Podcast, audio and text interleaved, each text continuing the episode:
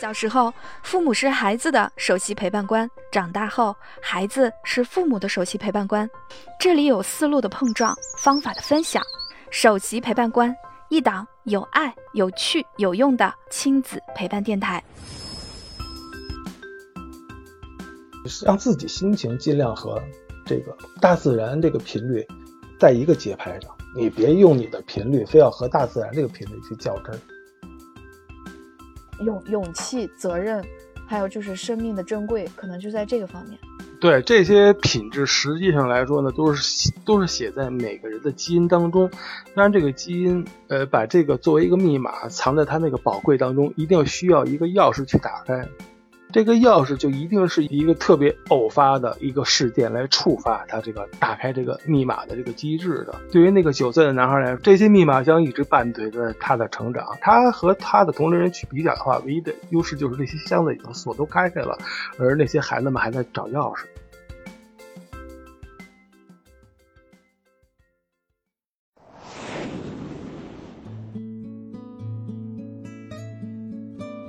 有很多东西吧，是一种总结吧，或者一种反思。当然，当事件发生的时候，而你又成为事件的主角，呃，事件的主体之一，你可能当时你想不到太多，没有什么更多的悟与体会。你可能当时就很直观的表示，就是我怎么能够坚持下去，我怎么能够活下去，或者我怎么能够走出去。这会儿啊，实际上对你个体来说。最有益的这个帮助呢，就是你平时的积累，你在这方面或者和它相关的临界的方面的知识，是不是有过积累？是不是有过实践？是不是有过思考？是不是在心里有过预演？我遇到这个事儿会怎么办？他怎么处理的？他处理的方式哪些地方是可取的？哪些地方是增加了风险强度？啊，我应该怎么去预见？这个时候直观反映出来全是这些东西，它也是变成了密码，写在你的基因当中，写在你的脑海当中。当你碰到这种极端事件的时候，你是可能是直接反馈的说是这个东西，就像是说火烫，我赶紧把手缩回来，烫死我了，吹一下，直观反应，或者赶紧找个凉水冲一下，降温，别让它大水泡起来，这是直观反应。那么，如果我们不做这个知识积累，就不知道我马上会用水去降温，对吧？那么可能那泡就会起来，就没有通过降温来降低它的伤害的烧烧伤的这个强度烈度。其实就是这样，很多的时候都是要看平时的积累。就咱们今天要谈的这个要说的这个事，就是一个比较典型的实例。我们那次呢，就是七月中下旬了。我们知道，在北京啊，有一个顺口溜，进入雨季之后，一个七下八上。七月中下旬到八月上旬，这雨是最丰沛的时候。我们去这个地方呢，其实也并不远，呃，山呢也不高，也不太高，一千多米，幺四八零啊，一千四百九，不到，还不到一千五百米呢。啊，但是它这个位置呢是比较特殊，它在延庆盆地的边缘。延庆地区，它是四周是太行山的余脉、燕山的余脉给它围起来了。嗯，那么它是在盆地当中，它又是这个盆地外围山区的一个边缘。相对来说，它这个山呢，还要略微有点独立。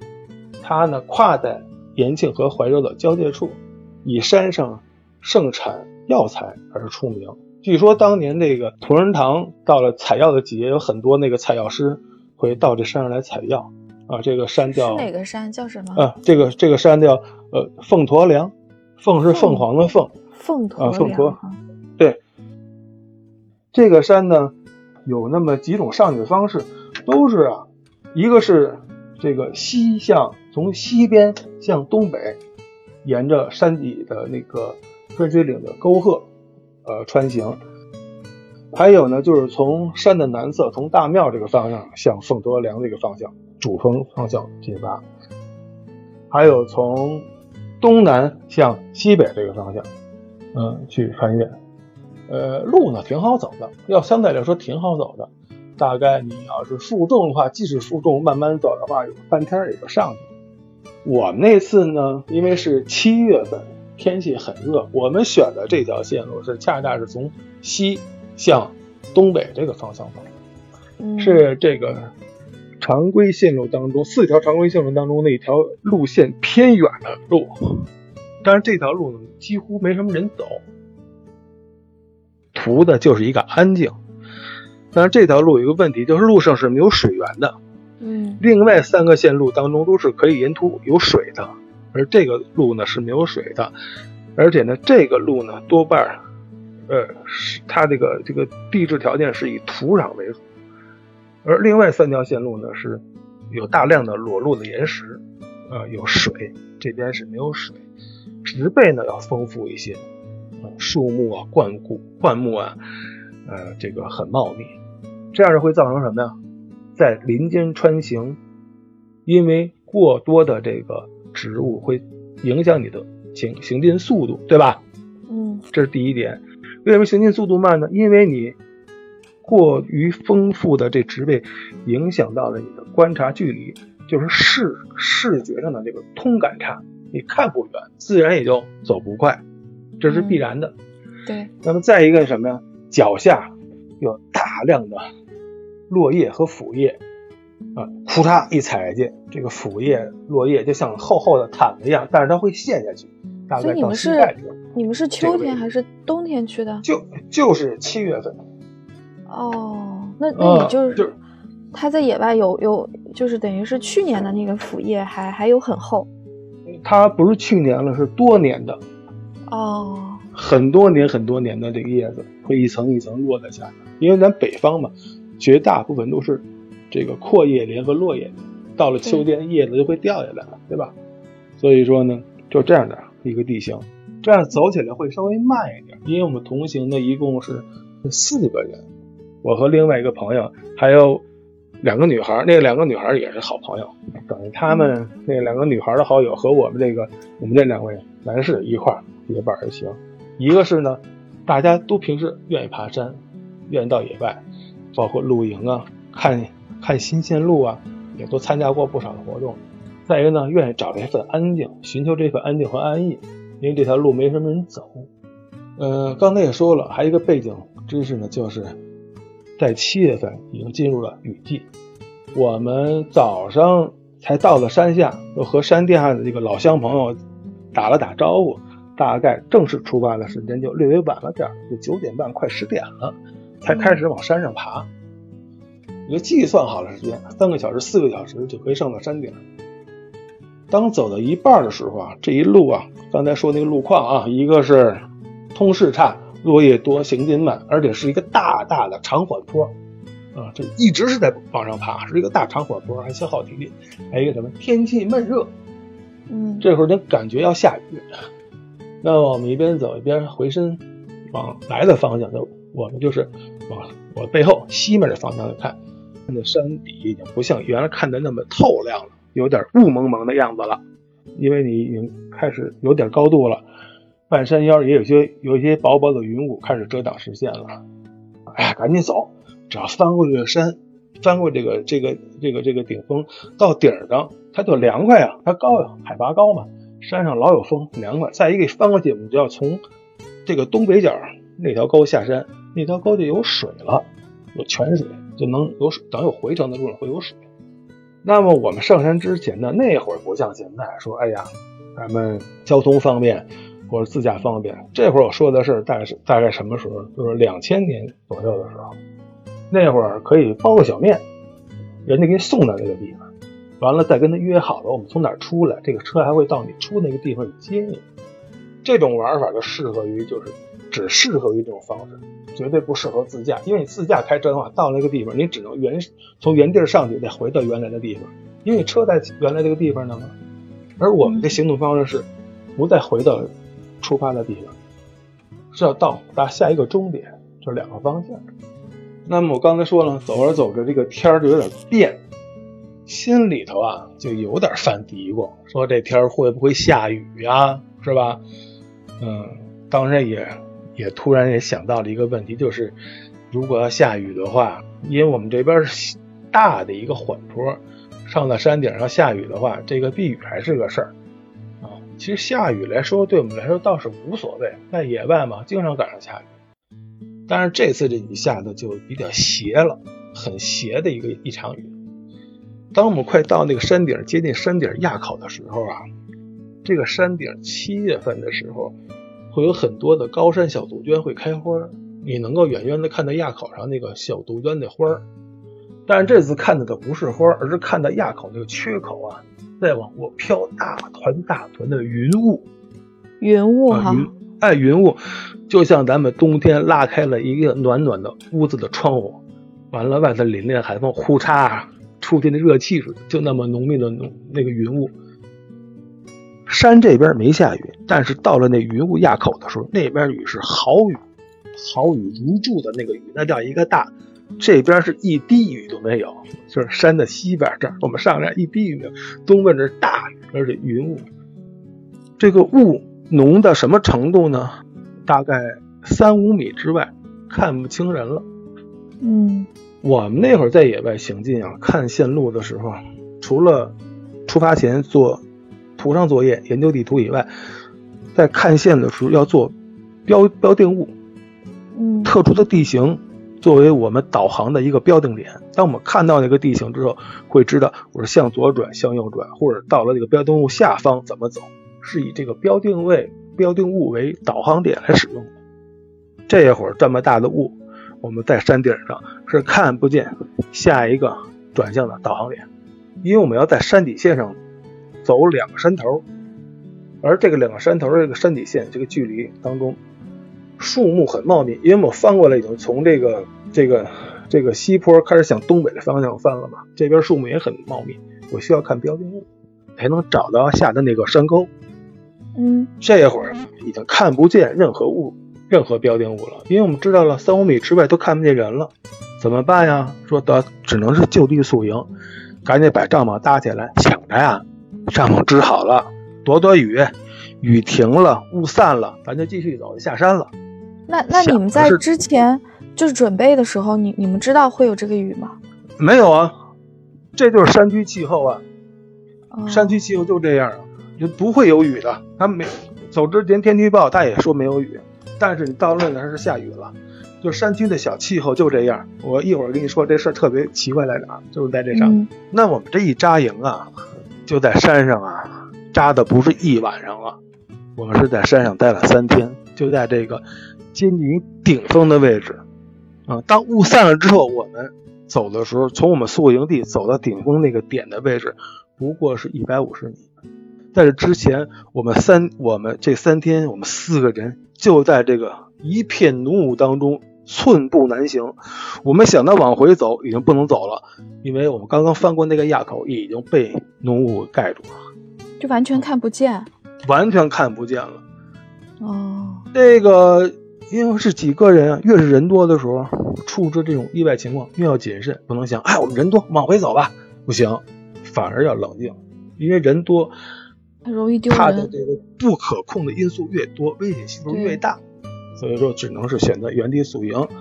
原地宿营就不动了，这一不动就三天。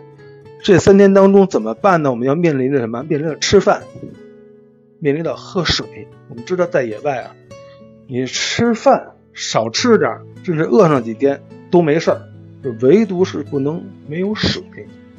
山顶上的顶峰哪有水啊？但是。所幸的是，因为有雨，我们呢就把那个帐篷那个外帐布给撑起来，去接这个雨水。三天喝雨水啊，接完了雨水，灌到壶里烧开了，沉淀了，喝这个雨水，用这雨水做饭。另外呢，这三天呢，食物怎么办呢？我们就把四个人所有的食物都给集中在一起，每天吃一顿饭。四个人吃的一顿饭都吃什么呀？有四个西红柿，三包方便面，一包半压缩饼干。这一包半压缩饼干是什么概念？一包是两块，一包半就三块。可是我们四个人，才三块压缩饼干。呃，还有两个苹果，呃，还有这个十来袋咖啡。这就是我们所有的物资。这样的话呢，我们就是一天开一顿饭，一顿饭就做一包方便面，搁上一个西红柿。完了，把那个压缩饼干分成四每每每一块分成四份，每天就吃这点东西。那那那你看，你们又没吃的，又不能啊动，那啊，那你们跟那三天干嘛呢？在帐篷里坐着聊天儿啊，讲笑话啊，完了说各种各样有有有意思的事儿啊，到最后都没劲儿说话了，真是饿的没劲儿说话了。这会儿大家的话题都在都基本都说，如果这次下山之后我们都要去吃什么？那会儿大家是设计的这个话题。哎呀，吃串儿吧。哎呀，不行，串儿是哪有时间还穿串儿，等不及。那下山一定要去哪儿哪儿吃那那哪个饭馆，那个饭馆咱点多点点什么什么菜，都是这种 这这种设计，这种操作了，知道吧？就饿得眼睛发蓝，就是算着时间。哎呀，怎么还不到这个下午这个五六点钟啊？因为下午六点钟是我们开饭的时间。哎，嗯一每天我们都固定在那个时候开饭。完了呢，就是刚开始睡得着吗？晚上呢？晚上不但饿得睡不着，还冷，因为海拔嗯高，再一个身体没有食物，缺乏热量，它冷。而且呢，这个在雨里头这个帐篷连搭了这几天之后，它有的地方就漏水，而且雾气特别的重。你任何一个帐篷啊，就是记住啊，在这种接近于百分之百的高湿度环境之下，你什么帐篷都没用，因为这雾气和潮气是无孔不入的，很快你的衣服都是潮哒哒的，很快你的睡袋也潮哒哒的，阴凉阴凉的。哎呀，多难你知受！道吧嗯，这四个人就跟乞丐似的，每天每每因为冷啊，七月份夏天，坐在帐篷里的，撩开帐篷帘，互相对望着对方，完了是披着那个睡袋，跟那要饭的似的，在那忍着，就算时间。刚开始还能哎，水满了，把水烧开了，冲点咖啡吧，因为咖啡那个速溶咖啡里不有点这个代代脂粉吗？哎呀，有点糖糖分吗？喝点那个顶顶饿。但是这东西是这样啊，你肚子里有食儿，你吃它没事儿；你肚子里没食儿，喝咖啡，那就是上刑。喝不了两顿，胃就生疼。哎呀，晚上反酸水可难受了。你们本来晚上睡不着，还喝咖啡，哎呀，你想吧，就这嗯，关键是什么呀？我们是当天下不去山呀，就跟那个山底下那个那个包车那司机就说我们下不去了，就是电话还是通的，是吧？电话通着的，我们下不去了，山上下雨。这会儿山下那司机也跟我们说没下雨啊，山底大太阳晴天呀，没下雨呀。你怎么说下雨？我说确实下雨，下不去了，全是雾，什么都看不见。您就先回家吧，明天咱这个点儿还是这个地儿，你接我来。结果这司机呢就回家了。这会儿我连这个他来的车钱还没给这司机结呢，就是那会儿这人之间是相互信任的，他不会说认为说你会跑。他说嗯这帮人跑了，人家没那么想，人第二天还是这个点儿去接我们去，我们还在山上呢，披着披着睡在那忍着呢。如此这样，折腾折腾到第三天，第三天是什么概念？就是说最后一包方便面，最后一个西红柿，最后一整块的这个压缩饼干了。你们当时也没想着叫个救援啊什么的？没有没有没有，因为我们认为没有必要叫救援，我们自己能对付得了，应付得了。后来我跟他们说，我说今天这是最后一顿饭，我是这么想的，如果今天雨还不停，咱们也得强行下去了，因为这食物决定了咱们必须要强行下去。我说一会儿咱就轻装，哎，该扔的扔掉，也舍不得，咱先下山，下去了之后再说，啊，这样咱减轻负重，咱们没有那么大的体力再背那么多东西了，就减轻负重，啊，大家同意了，那大家就赶紧说得了，说好像现在雨小点了，啊，雨小点儿，咱们就是看一看，这个按照你这个方案，咱们把饭做了吃了，咱们减负，大家再把这饭给吃了，就要减负。可是想来想去没什么可扔的，唯一能扔的可能就是睡袋了，因为睡袋太潮、太湿、太沉了，不能再拿了。嗯，就在这会儿出现一个奇怪的事情，这雨就突然间就停了。哦，突然间停的时候，我们眼看着周围的雾，周围的雾，这些浓密的雾，就让你伸手不见五指。这个浓雾就像大海退潮一样，悄然无息的、快速的在退却，是你肉眼可见的退却。啊，要按照说这车按照车的速度来说说的话，这大雾退却的速度大概得有个五六十迈的这个概概念，就这么快，哗，这雾就往下退。我们这片雾退了之后，我已经能够隐约的看到我们导航用的地标了，那个另外的对面的一个山的山头。嗯从隐约可见到清晰可见，到地标物完全可见，到能够看见我要转向的那个垭口，甚至转向垭口后的那个山沟当中郁郁葱葱的那松树林子，都能够用肉眼看得见了。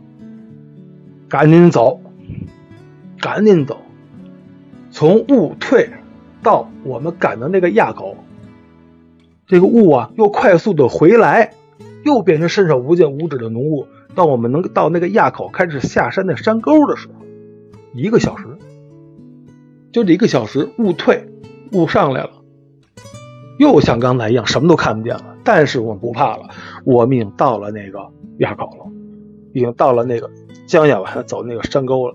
那个山沟就是一条冲沟，长时间下雨，雨水会顺着冲沟往下流，流到山的半山腰，会和山上的一个山泉汇合在一起，继续再往下流，就到了下面村庄了。就这条冲沟，我们顺冲往下走，走到冲沟和泉水汇合那个地点的时候，太阳出来了，嗯，但是我们身后还是雾，还是大片的雾。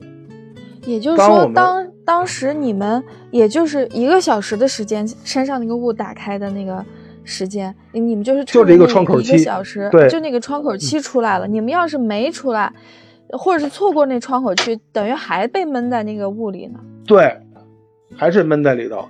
呃，完了呢，我们到那个泉水的时候，发现那个司机和当地老乡往上爬呢。哎，我说你怎么上来了？他说你们这三天没下来了。我到了村里头，一一打听，他们说不知道山上有人。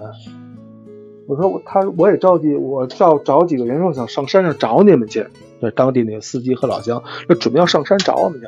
怕你们下了 山救援救援你们去了，这对是，下了山底下之后，我回头一看，那个山的山尖依然在雾里头，什么都看不见。这个山的山尖全在雾里埋着，茫茫一片。我就问老乡，我说山上雨下的可大了，什么都看不见。他说没下雨，我们山下一滴雨都没下，还有太阳。哎、但是山上这几天一直就有这个雾在上头围着。你看，这就是山区气候的特性。好像有些学人生山下啥事儿。没有，我们在山上就什么都看不见。你们后来呢？下来了以后，你如你们所约去吃好吃的了吗？下来下来之后有什么问题，先得处理伤口，因为在山上，那山上有很多的树木啊，呃长满了刺，嗯那树啊，树身上有很多的刺，有山上有不少那个刺老芽，那个那个那个树就像仙人掌一样，全是刺。我们每个人的身上、脸上、胳膊上全是给划的，都划烂了，划烂了。呃，这个，而且呢，它又在雨水里泡着，有点发炎，胳膊、腿那个发炎之后特别的烫，你手都摸得出来，特别的烫，而且还肿了。肿了之后，那个皮肤给撑的油亮油亮的，跟小油皮似的，油亮油亮的。嗯，这样呢，我们那哥们儿就给我们送回到延庆，我们从延庆坐车车回到北京，到北京的扎金饭馆去，一顿暴吃。那会儿跑到那个哪儿，马甸那儿有一个烤鸭店，我们好四个人，要了十八九个菜吧，光烤鸭就要了三只。嗯，完了。你们是饿坏了。饿坏了。完了，因为我们在山上下不来，很多人都着急，好多朋友都着急，因为没有信号了。但是我们就定期定时开关机，啊，怕没电了。后来大家知道我们下来，都跑饭馆来找我们了。这饭桌人越吃越多，呃，刚刚开始四个人吃饭，等出来结账的时候十多个人了。那 对你嗯们，你们三天在那个就是带的是充电宝啊这些，那会儿没充电宝，那会儿就是手机。那会儿那个手机经常用的就是什么爱立信呀、摩托罗拉、诺基亚。那会儿我用一个那个爱立信那个有一款沙那个沙一奇的那个户外手机，三防手机。嗯，那会儿用一款那个手机。那会儿手机待机的话，大概一周应该没问题。那还好。嗯，就到现在，我一说起这儿的话，我的脑海当中还是那个山，就是那个雾茫茫，只有山尖上被这个浓雾笼盖的样子，山下的晴空万里，太奇怪了，那个天气，那个山区的气候。现在想想，其实情况让你感觉到紧张和紧急，就是因为你看不见标志物的那种焦急，你知道吗？你看不见路了，特别的着急，因为在野外。你定好的导航点到了导航点找不着导航点了，那就说明你迷路了，或者你到了导航点。后来就是有后怕吗？你们你们复盘的时候，总结了啥经验？总结了啥经验？就是其实就是这种情况，就是当你到那垭口的时候，当时啊到垭口的时候，你看着那边浓雾在往过飘的时候，我们应该扭脸就往下下就好了，不应该再过去了，因为当时想的是什么呀？即使下雨了，也很快的雨就会过去，因为你在海拔高的地方，简单了，风大嘛，对吧？嗯，你什么云在风一吹不就跑了吗？你下什么雨啊？你再下下一天到头了吧？当时所设想的最坏的东西，可能就是用一天去等待云开雾散，但是实际上却是七十二小时还要多，三天就这样子耗了。当时应该比较果断的一点就是，哎呀，扭脸后撤。其实很多户外的这个事故，都是在决定的时候做了错误的选项，就这一个选项，那就造成了这个重大的事故的出现。啊，当时牛脸下山会很快，很快下来，可能用不了一小时就到下下了山底了就没事了。可是偏偏选择了想着会很快的云开雾散，爬过去了，结果出现这个情况。就是，嗯，你们你们毕竟还是安全的，就是都下来了。对对对，就是还算不错，运气挺好的下来了。后来没再碰上类似的情况，但是呢，确实这个事儿也也让我们感觉挺后怕的。嗯，你想啊，这好这几个人丢在这么一个孤山头上，其实这个山和周围的山，它什么山都不，它都不挨着不连着，相对来说越孤立的一个一一个山头，丢在这山上挺丢人的啊。这么想。其实这个就是在在野外类似的情况，我再没碰上过。就是即使该碰上了，也应该知道怎么处置了。那最坏的情况也不过如此。其实当时还有一个原因呢，就是没有太多的食物。嗯。因为当时计划的就是当天去当天回，嗯，所以食物就带了一顿。所以，所以你们其实本来是计划这是一个一天的这么一个一个活动，然后最后实际上是花了三天。对呀。那三天就像坐牢一样，坐在帐篷里头，大着长小脸儿。嗯，我说好，好，这个这个，恨不得这里这个方便面，这这一锅方便面有多少根都能数得清楚。我觉得，嗯，之前就是我，我，我，我有看过一本书，说的是那个漂流，然后那个人在海上漂了七十多天，然后他，他，他漂完了之后，他最大最大的一个感受，其实就是感觉，其实一个人他的那个。快乐其实都是特别特别基础的，就是我能吃上一口热的，然后能喝上一一口干净的水。其实它本身就是作为你人来说，就是这种最基础的快乐，其实就已经很快乐了。然后我我记得当时有个细节，就是它漂了七十多天之后，它它终于被人发现了，而且已经到了就是城市了嘛。然后呢，别人去呃让它洗澡，然后把它放到那个浴缸里，然后他当时说。哇，这个太奢侈了！这么大一浴缸的水，我可以喝上一周还是两周。然后我现现在竟然在用它在洗澡，所，所以，我就是感觉到，就是说，其实你经历过这种事情之后，你的那种对身边的这种。这种物物资，包括就是最平常的这种，你像方便面的感知，可能就和以前会不一样，是吗？对，肯定是。哎呀，觉得这方便面的每这每根方便面上的那个弯曲的、卷曲的那个波浪纹路，就那么可爱，嗯，像艺术品一样。啊，那吃到嘴里那口感，那是天下之美味，你给我大龙虾都不换，哎，饿呀！那那不过你们可能回来也不想喝咖啡了吧？咖啡还是喝，还是喝。其实这个东西还真的挺管用的，就是千万别在空腹的时候喝。你一杯一杯的喝，空腹喝特别的难受，胃特难受。我觉得这种这种经历其实对人来说也也是蛮重要的。其实那个山上还有一个情况，就是让我感觉到就是为大家担心，就是除了刚才说的，就是啊，因为看不见导航点担心着急，再一个就是因为食物的问题。其实还有一个问题就是什么呀？就是这种低海拔，三千米以下都算是低海拔。这种低海拔山区当中啊，长期的在那种低温环境下，人也会出现失温的。嗯，对。啊，这个当时也比较担心。其实我们对这个人体的这个失温，因为我们这个之前不是经历过，我就经历过一次这个冻伤嘛，对吧？咱们九九年那回，所以说这个心里头。包括那次上山的时候，我们坐在帐篷里头聊天，我还拿我的大拇哥给他们看呢。我说：“你看没有，到现在还没长好呢。这个皮薄薄的，刚长上一层。你看咱一上山，我一走路，皮立刻就裂开了，根本就长不上。那天就是聊天的时候跟大家聊这事儿，就当时被困在山上来聊这事儿。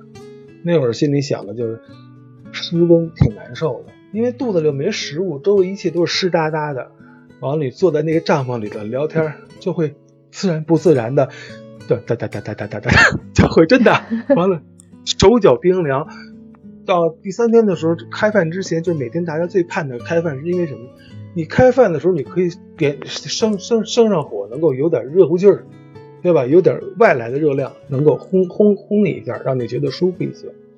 但是很快那个手没有这个热量的保障的时候，那手就会，老百姓讲讲讲话叫冻得拘连拘连的，这手就 像鸡爪子一样僵了。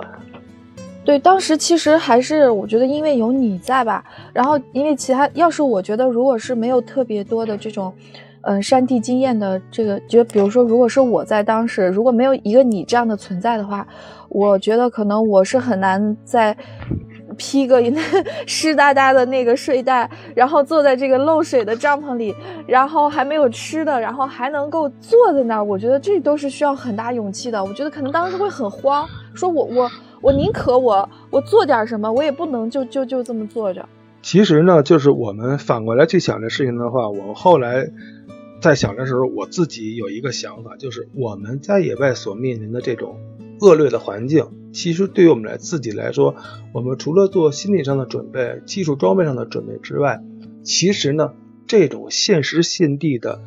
真实场景当中体验其实特别特别重要。比如举个例子来说吧，就是在美军的这个海军陆战队当中，这个这个冬季训练，包括美国的山地步兵冬季训练的课程和抗低温课程当中，就会把士兵啊拉到这个阿拉斯加或者到挪威或者丹麦这个地方，在那个冰湖当中，让这个让这个让这个参训的士兵啊穿好了保暖的衣物。跳到冰湖里去，大家围成一圈在冰湖里水里那么泡着，完了周围的医医务人员还有保证人在旁边，还有教教官在旁边看着，他会看着表，比如多长时间让你上岸，这样他会让你这个参训的人员会感觉到在极冻寒冷的情况下，这种寒冷对你造成的伤害，它的过程的，因为你原来看到的教材。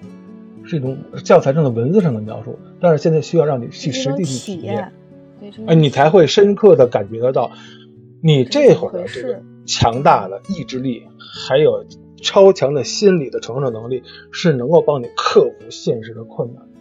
其实这个问题也是我们户外这些，这个这个也是，有有很多人就觉得到户外玩，哎呀，衣服湿了难受。啊，鞋子湿了受不了，下雨淋湿了受不了，淋湿了受不了。其实就是因为他缺乏这种感受，也缺乏当出现这种情况，我如何能够让自己过得更舒服，或者我通过一些其他必要的手段、必要的技技术、必要的装备来改善的这种不舒适的方法，他没有，所以他会很偏颇的认为不舒服。嗯，还有我一定要在车里，我不愿意走那么远的路，很多事情是这样。让他更多的去深入沉浸式的体验之后，他会才会觉得这些东西对他来说真的是很有必要。我觉得其实很多人害怕，就是就是就是不太有这方面的经验，然后就会觉得不可控，然后人人在这种不可控的情况下，就会觉得嗯，可能不太愿意去尝试。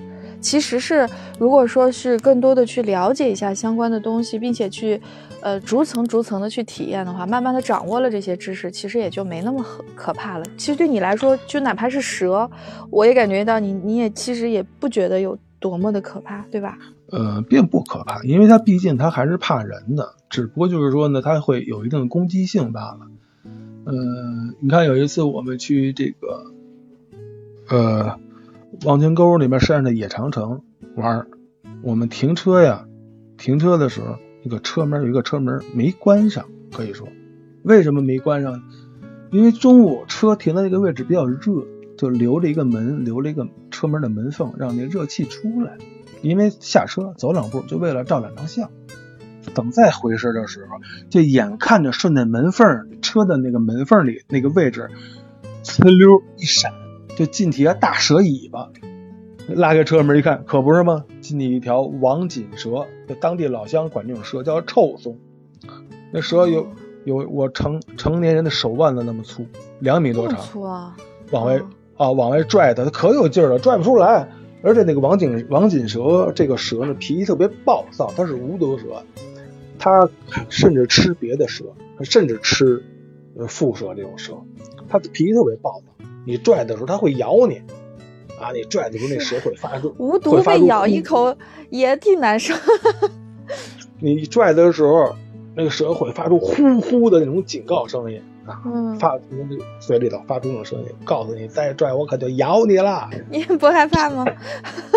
呃，不怕不怕不怕，拽一拽，让它泄一劲儿，再拽一拽，泄一劲儿，趁着劲儿给它拽出来就行了，没事儿。因为它也没伤害你嘛，他只不过进错了该进的地方啊，给拽下来之后给搁在桥边，他自己就走了。蛇经常能够见，经经常见。现在最最可怕的就是这有有很多那个放生的人。嗯，就是他们会把一些有毒的蛇给放到山上去。前年在密云，嗯，这个那个有那个登山那个山影，那山上拍到了眼镜蛇。哎呦，哎，在密云这个密云山上看见眼镜蛇，我这就是这个放生的嘛啊，大量大量的放生。你像什么这个五五步蛇、眼镜蛇，这在北京都发现过。就说这些蛇本来它不应该是说是在北京这个生态环境下，不应该不应该在北方出现的。你要说这个眼镜蛇在浙江啊，五步蛇在安徽啊，这都能接受，对吧？淮河以南的地区，你现在淮河以北的地区，除了动物园有眼镜蛇以外，你野外不能有眼镜蛇，对吧？这都是那些放生的，我见过那些放生的鱼呀、小动物啊，呃，成堆的放那个耗子呀、放狐狸呀。放蛇的呀，其实他们那么做也挺不好的，哎，他就不管这一套，什么有毒没毒的，他就全给你放了，哎，所以说这也挺讨厌的。这个可能从生态环境来说的话，是有有有这种外那个嗯入侵啊或者是什么？它是外来物种入侵也不能完全算，关键是它会造成这个地区的物种生态的灾难，物种不平衡嘛。再一个，它对于人和其他动物来说，会直接造成伤害，是吧？真是很很讨厌了。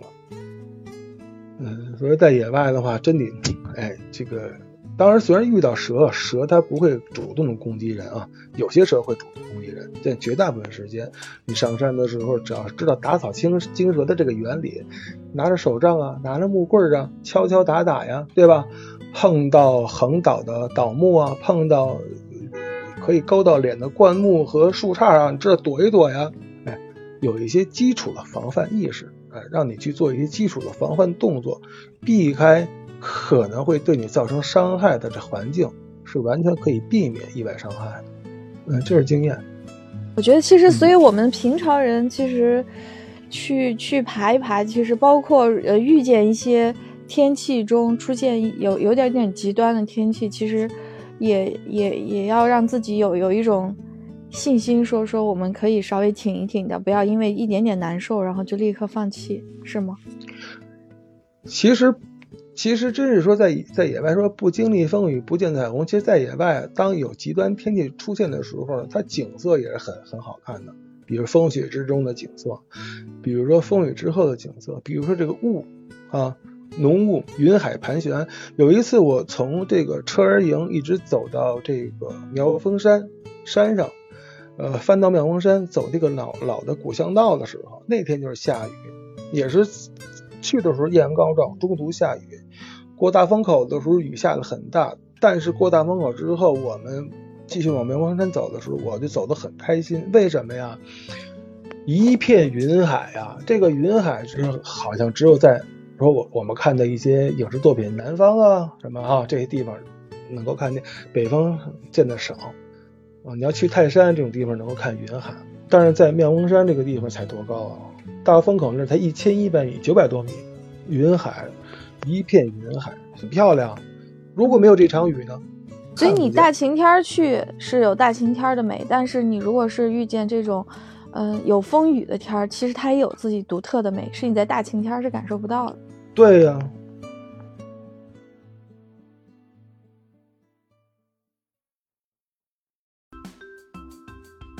对你就是美，就是有很多方式，就看你用什么心情，用什么眼光去看待它了，对吧？就是这样，你随遇而安嘛，一定要随遇而安。谁都愿意要晴天，但是你没有想到阴天的时候，它有阴天另外这种美，对不对？你拍你摄影的时候还要追，还要还要对光线有考量的，对吧？早上或者黄昏最好，其他时间光线都太强烈了，可能效果不好。大家也都知道，实际上就是这样，随遇而安，让自己心情尽量和这个大自然这个频率在一个节拍上。你别用你的频率非要和大自然这个频率去较真儿，因为我们万间事物都有自己的频率，我们尽量让每个频率都合拍，这样才是种。共鸣才能产生共鸣，才能有种和谐的。